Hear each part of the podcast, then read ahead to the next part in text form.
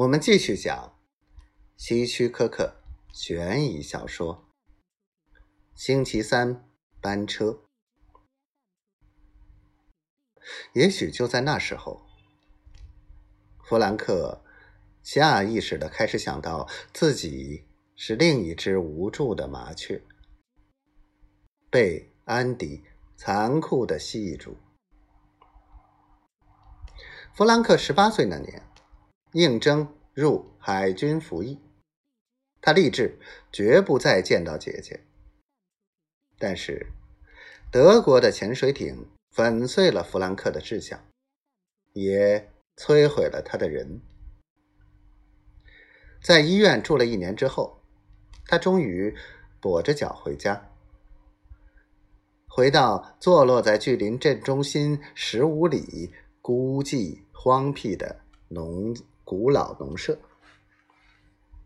一到家，安迪就不许他放任自己，要他喂鸡、种菜，每月还得把他领到残废救济金，双手奉交给他。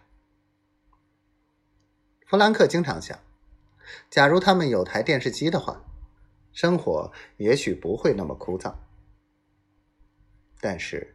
每当他冒险提建议时，安迪就冒火说：“我们吃饭就够难的了，你还要电视？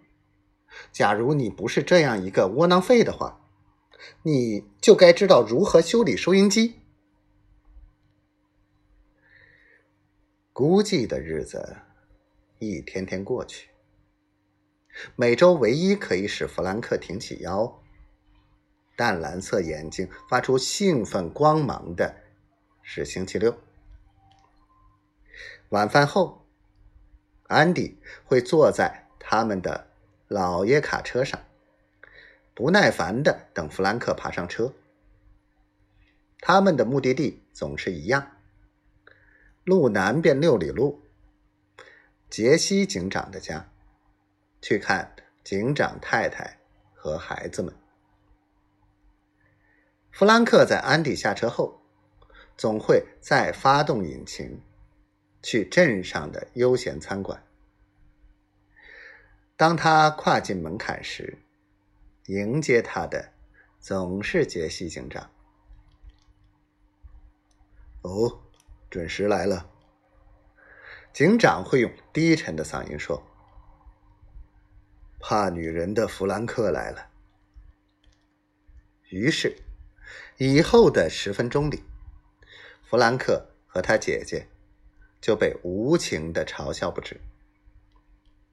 弗兰克并不介意，他很感激舒适餐馆的温暖、镇民的友谊，即使他们嘲笑的是自己，他也总是微笑着，在吧台边坐下来，喝两杯啤酒，一直到接安迪的时候。